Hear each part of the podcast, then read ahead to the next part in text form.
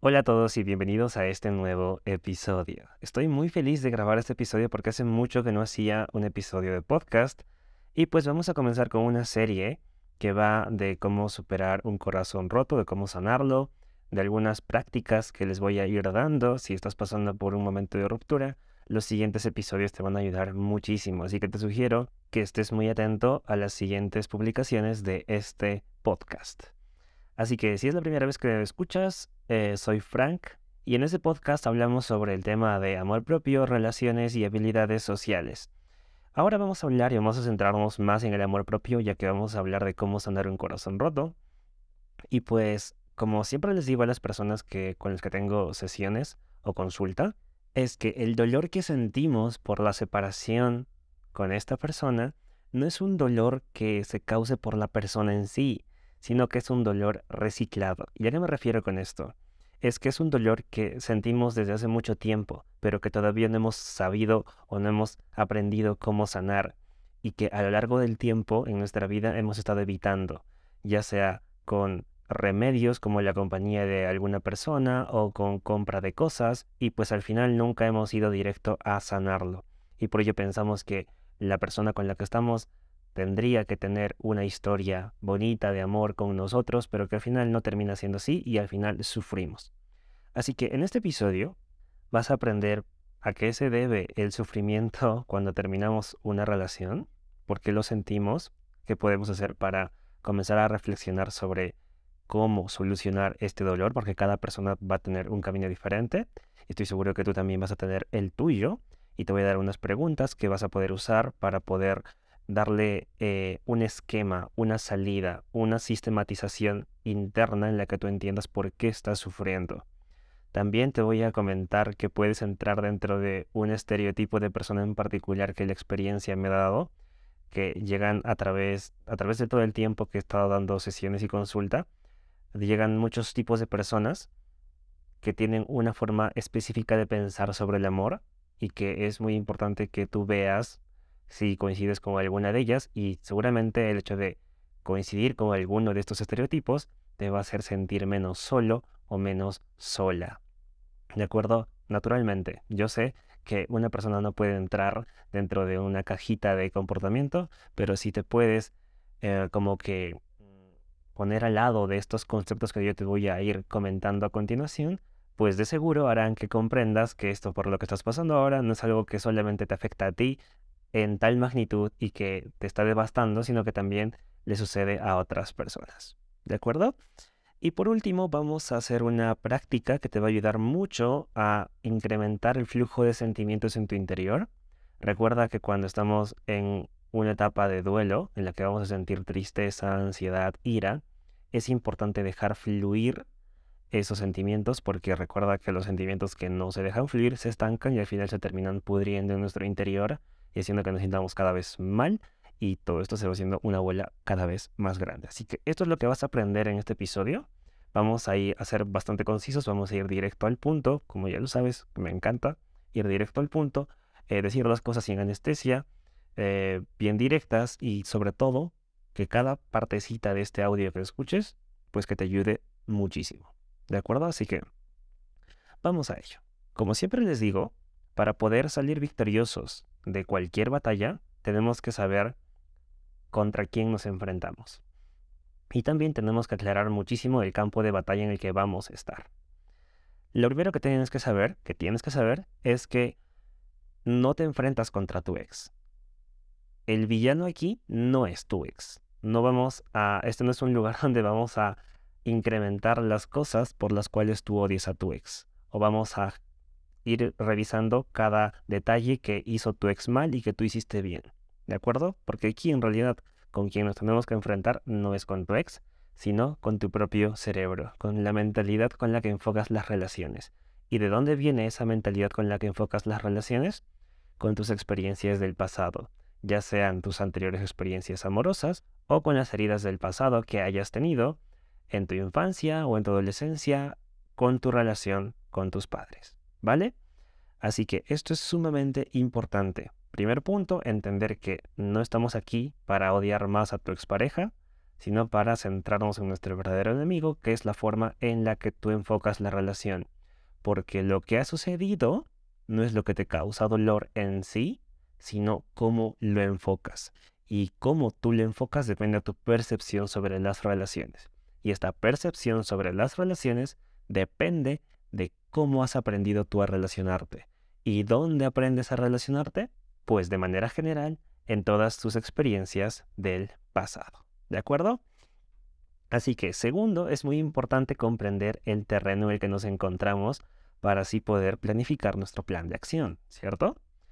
Ah, antes de continuar, quiero decirte que todos estos temas de los que te estoy hablando, ahora los estoy hablando de manera general, pero en los siguientes episodios los vamos a ir analizando parte por partecita para que todo esté mucho más claro. ¿De acuerdo? Lo importante aquí es entender cuestiones básicas, porque mucha gente piensa que su ex es el que le ha causado todo el dolor, cuando no. En realidad somos nosotros quienes necesitábamos conocer a esas personas para darnos cuenta de que estábamos enfocando mal las relaciones. Y estoy seguro que conoces a una persona, alguna persona por ahí de tu círculo de amistades, que siempre repite el mismo patrón de relaciones. Siempre está con el mismo tipo o el mismo chico o chica que le hace lo mismo. Y pues según ellos, eh, son ellos, las otras personas, sus, sus, sus parejas, quienes tienen la culpa de cómo se sienten. Y en realidad es algo que está muy lejos de la verdad. ¿Vale? Pero cuando estamos con esa percepción, creemos que tenemos razón, creemos que estamos en lo cierto, pero no necesariamente es así. ¿De acuerdo? Entonces vamos ahora, segundo, como te decía, pasar a entender el terreno en el que nos encontramos para así poder planificar nuestro plan de acción. Como te decía, el dolor que sientes casi nunca tiene que ver con tu ex. También quiero decirte que este campo en el que nos vamos a meter ahora para poder ganar esta batalla, no hay una salida fácil. No hay una píldora mágica que de repente haga que el tiempo que tenemos que nosotros procesar todo esto se acorde a que tú estés sano o sana mañana por la mañana y que todo tu día sea lleno de colores y listo. No, no es así. No hay ninguna píldora mágica, no hay ninguna solución mágica que de la noche a la mañana haga que todo esto deje de doler como te está doliendo. Te está doliendo y lo entiendo. Yo también pasé por eso y el dolor eh, sentimental por una ruptura puede llegar a ser bastante fuerte. Sin embargo, nosotros tenemos la capacidad de, con cada dolor que sentimos hacernos más fuertes, no más cerrados, más fuertes, más inteligentes, crecer.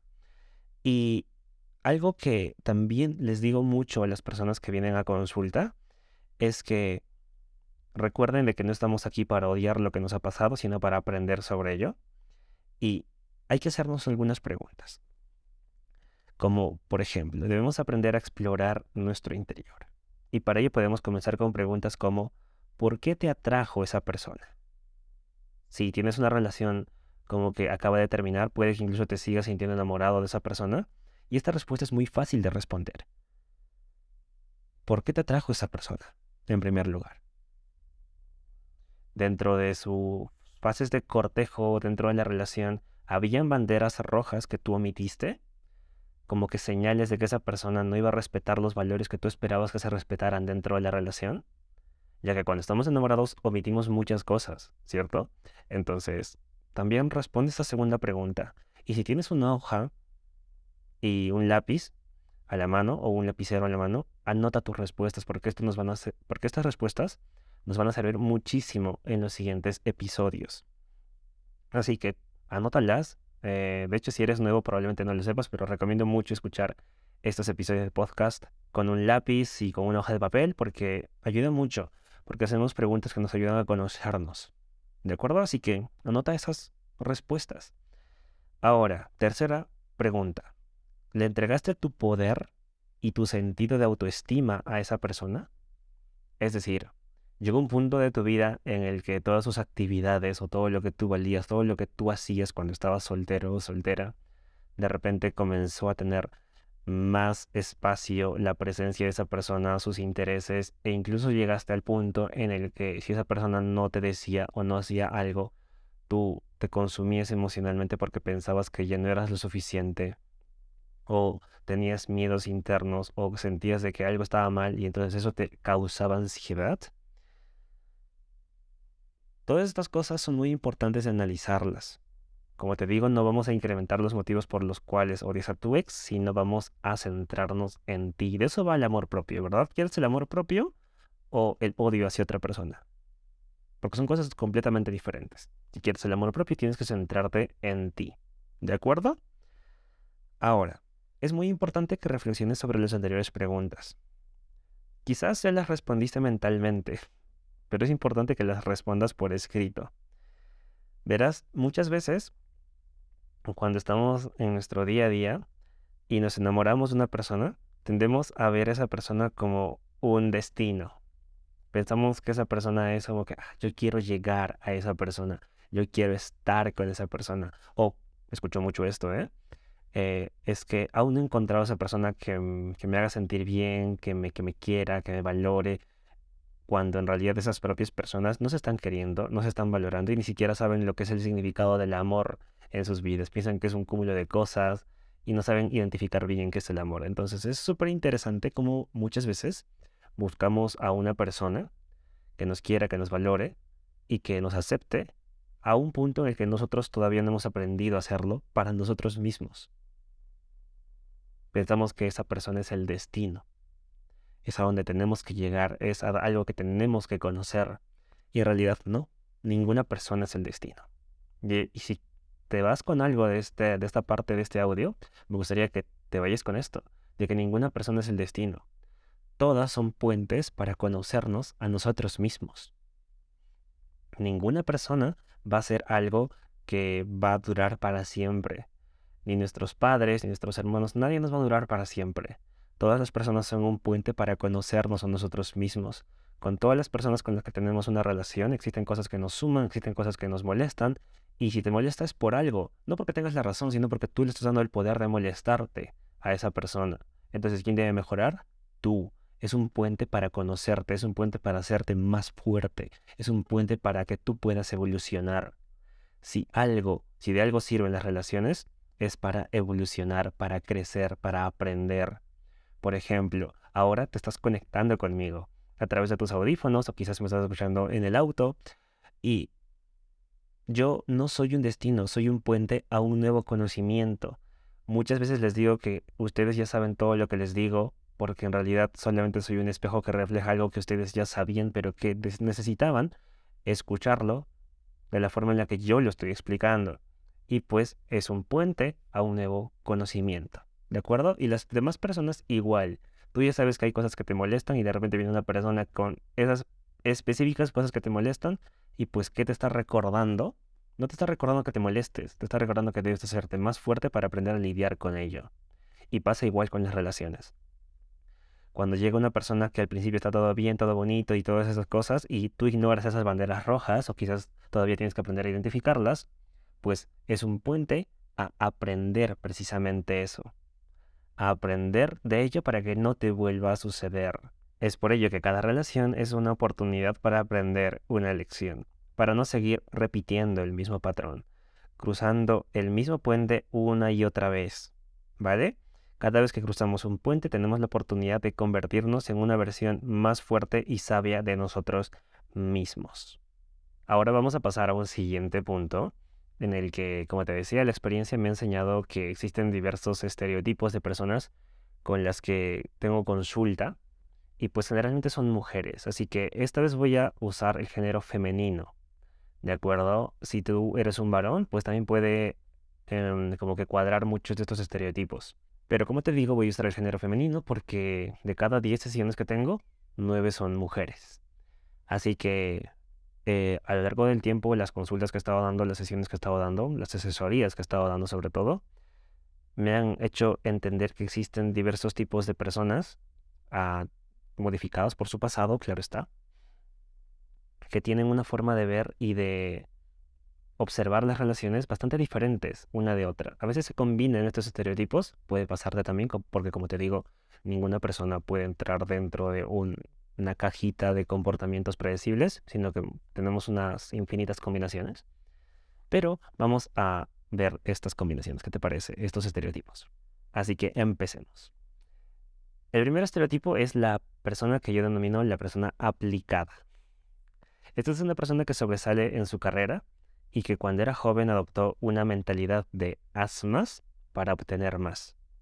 Esta creencia fundamental proviene de un pensamiento interno que dice no soy suficiente, que está comúnmente arraigado desde su infancia, cuando aprendió que recibiría amor o validación solo si se lo ganaba. El mecanismo de afrontamiento que tiene esta persona hace maravillas para obtener altas calificaciones, ascensos en el trabajo, pero no se traduce en unas relaciones románticas saludables. Estas mujeres suelen ser muy duras consigo mismas. Y de hecho se me vienen a la mente muchas personas que conocí en la universidad. Porque cuando se trata de su sanación, se frustran simplemente cuando no logran tener resultados casi inmediatos. Y sobre todo pierden mucha paciencia y entran en ansiedad cuando no pueden hacer que ese dolor que tienen por su separación desaparezca de inmediato.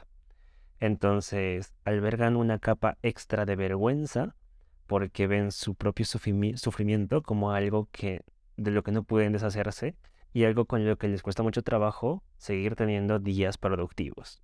La segunda categoría de personas que conozco son las superhumanas. Son muy similares a las aplicadas, ¿vale? Pero la superhumana es la mujer que se enorgullece de hacerlo todo. Exige la perfección en sí misma y en los demás. Siempre está capacitándose, se está arreglando constantemente, aprende las últimas técnicas y métodos para tener lo que desea. Sin darse cuenta, aborda también las relaciones como si se tratara de obtener una calificación sobresaliente en la escuela. En ocasiones, son unas mujeres que están tan metidas en su mundo que se desconectan muchas veces de su cuerpo. Es una persona que se caracteriza porque su enfoque en hacer muchas cosas les impide el hecho de simplemente ser, ser ellas mismas. Entonces les resulta difícil quedarse quietas.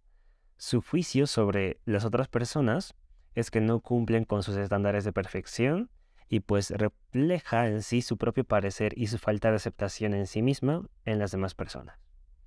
Y tiene una creencia fundamental, ¿eh? que es que dice algo así como, no soy digna de ser amada.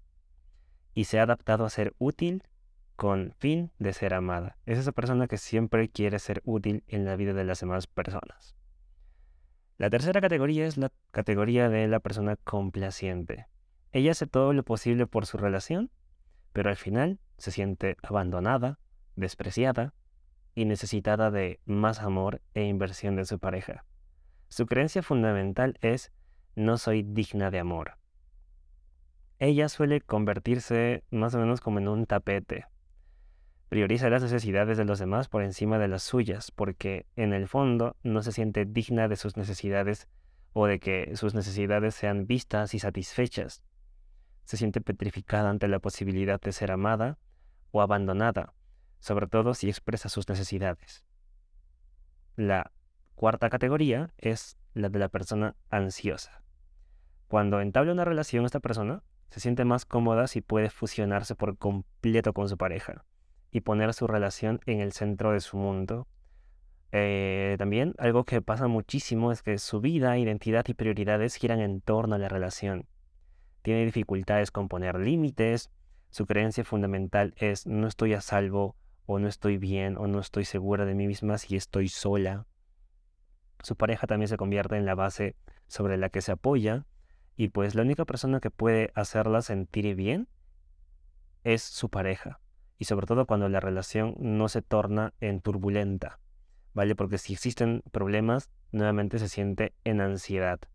Y sienten como que si le hubieran movido el piso y tienen algo en el interior que no les deja estar tranquilas consigo mismas.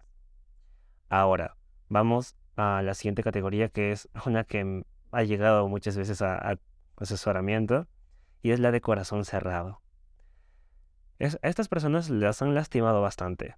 Les han lastimado tanto que nunca se han recuperado por completo. Incluso en un nivel cognitivo eh, se sienten que están por encima de su ex. Su inconsciente todavía asocia el amor con el dolor.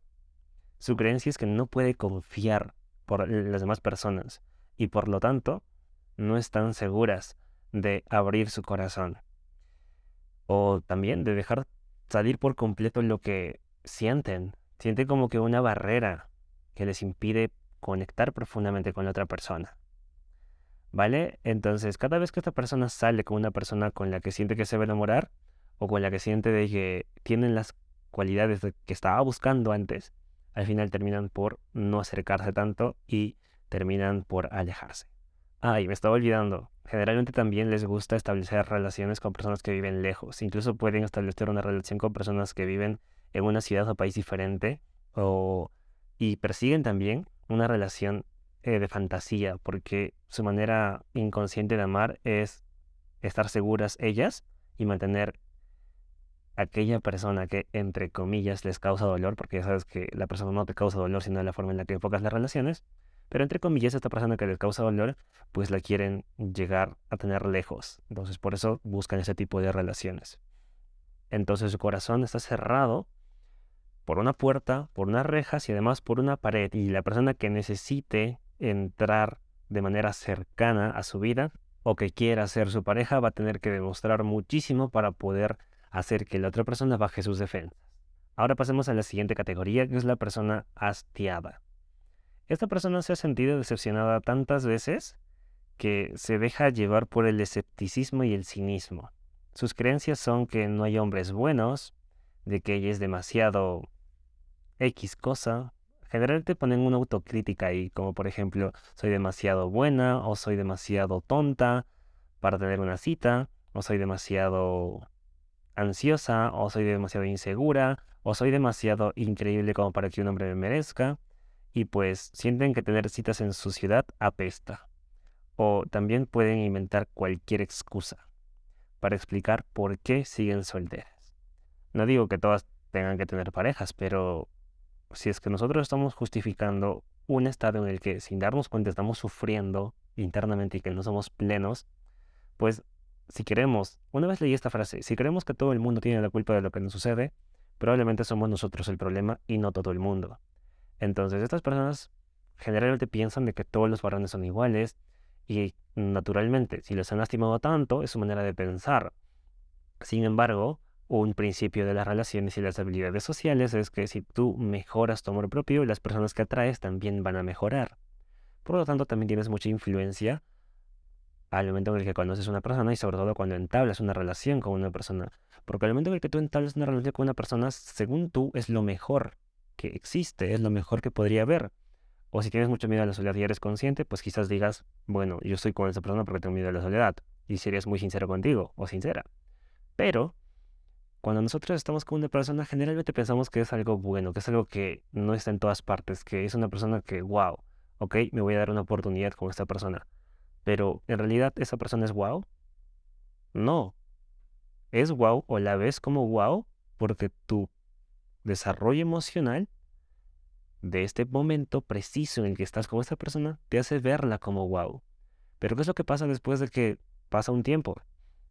De que ya termina la relación por cualquier motivo, de que has evolucionado y quizás esa persona ya no es tan wow, porque ahora tienes otra forma de ver la vida. Y entonces para esa nueva forma de ver la vida, si has evolucionado bastante, será una diferente, una con la que ya no cometes los mismos errores que tu anterior relación y pues estarás a ese nivel de esta nueva persona, que nuevamente te parecerá wow. Pero que es wow, no necesariamente. Es simplemente lo que necesitas en esa etapa de tu vida de acuerdo a tu nivel evolutivo de desarrollo personal. Ahora, si no aprendes, vas a conocer a las mismas personas, una y otra vez, hasta que aprendas que quien tiene que evolucionar eres tú y no el mundo. Eres tú y no las otras personas con las que estás. Eres tú y nadie más. ¿Vale?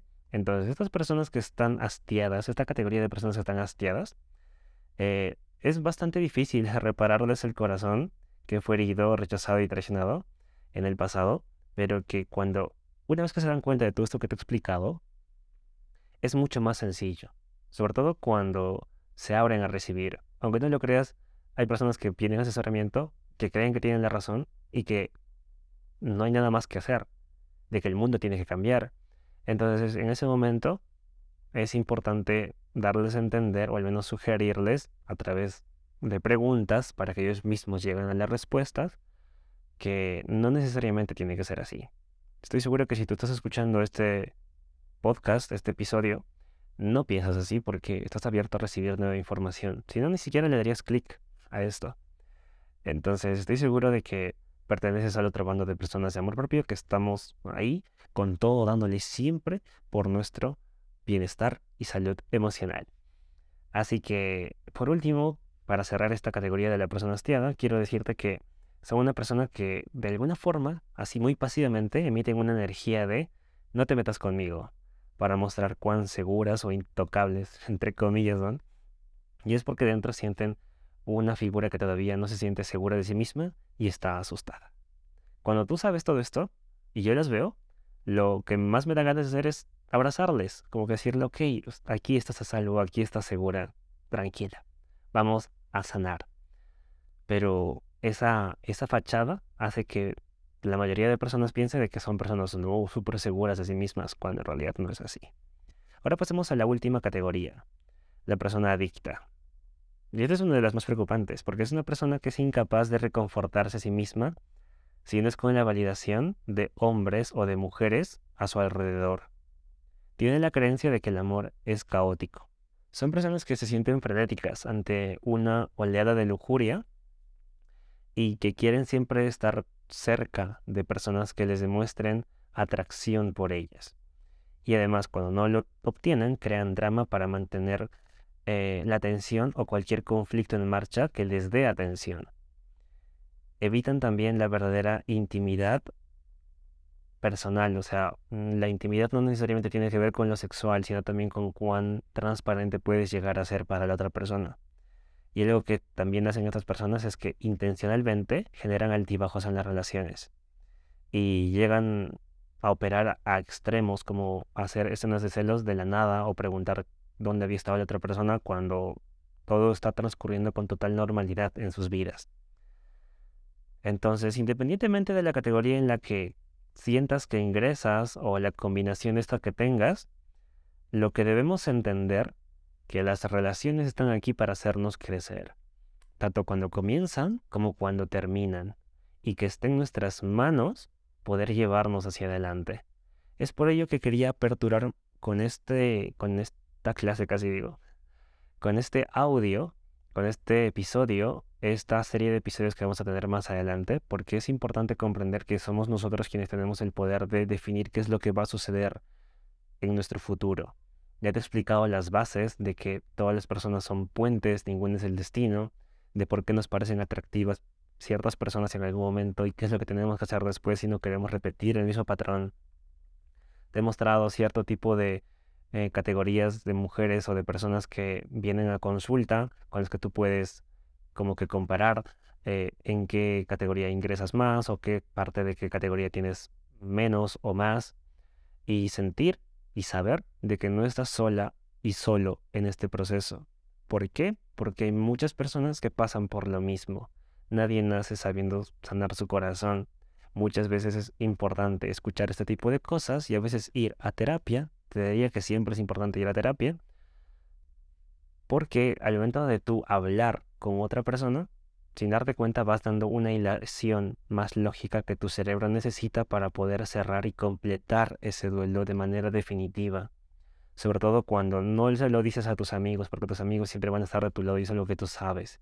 Y al momento de saberlo, entiendes que no es nada lógico la validación que te dan y por ello la invalidas al mismo tiempo que la recibes.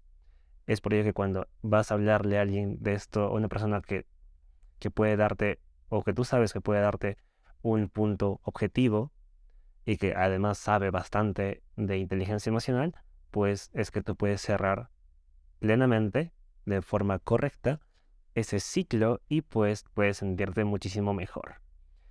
Es por ello que te digo que vayas a terapia, no necesariamente conmigo, sino también con otras personas con las que tú tengas cerca, con las que confíes que pueden ayudarte en todo este proceso. ¿De acuerdo? Entonces, por último, quiero que hagas un ejercicio antes siguiente, del siguiente episodio. Lo que te sugiero hacer es una lista de todas las cosas que te duelen. Vamos a hacer que nuestros sentimientos se pongan en marcha. Intenta llegar a 10 cosas que te duelen que hayan sucedido en la relación. Recuerda que no estamos aquí para satanizar a la otra persona, sino para entendernos. Y una forma de entendernos es entender lo que más nos duele. Escribe 10 cosas que te hayan dolido. ¿Vale?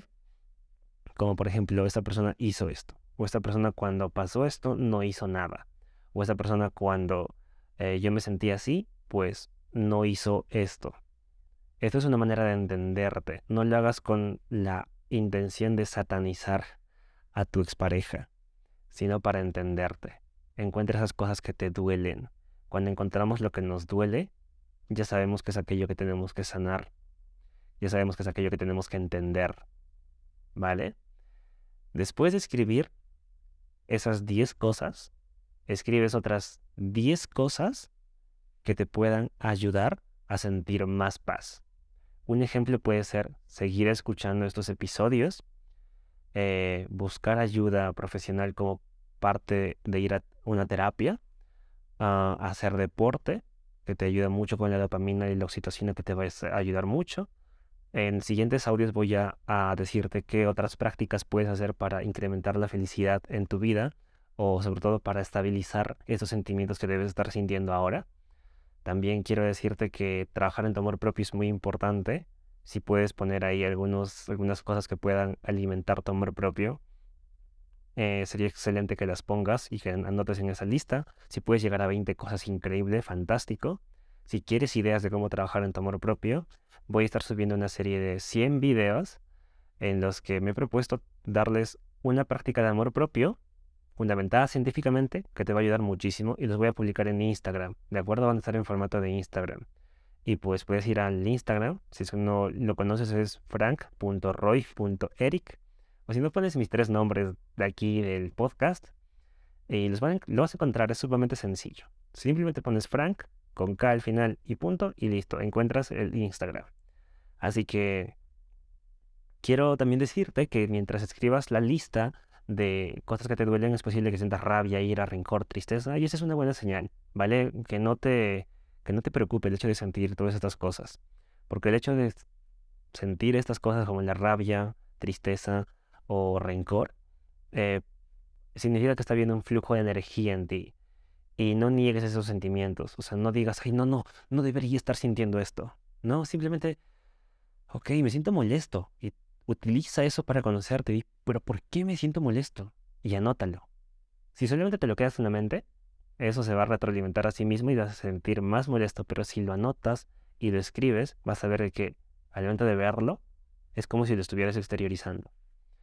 Y también eh, creo que voy a adelantar de una técnica que esperaba contarla en otro episodio, pero si sientes, por ejemplo, rabia, dale un color a esa rabia que sientes. Generalmente la rabia se siente en el estómago, ¿cierto? Dale un color, como podría ser rojo, mucha gente lo identifica como el rojo, y entonces respira. E imagina que eh, tu respiración estás inhalando energía de felicidad, como un amarillo o un azul, lo que tú quieras.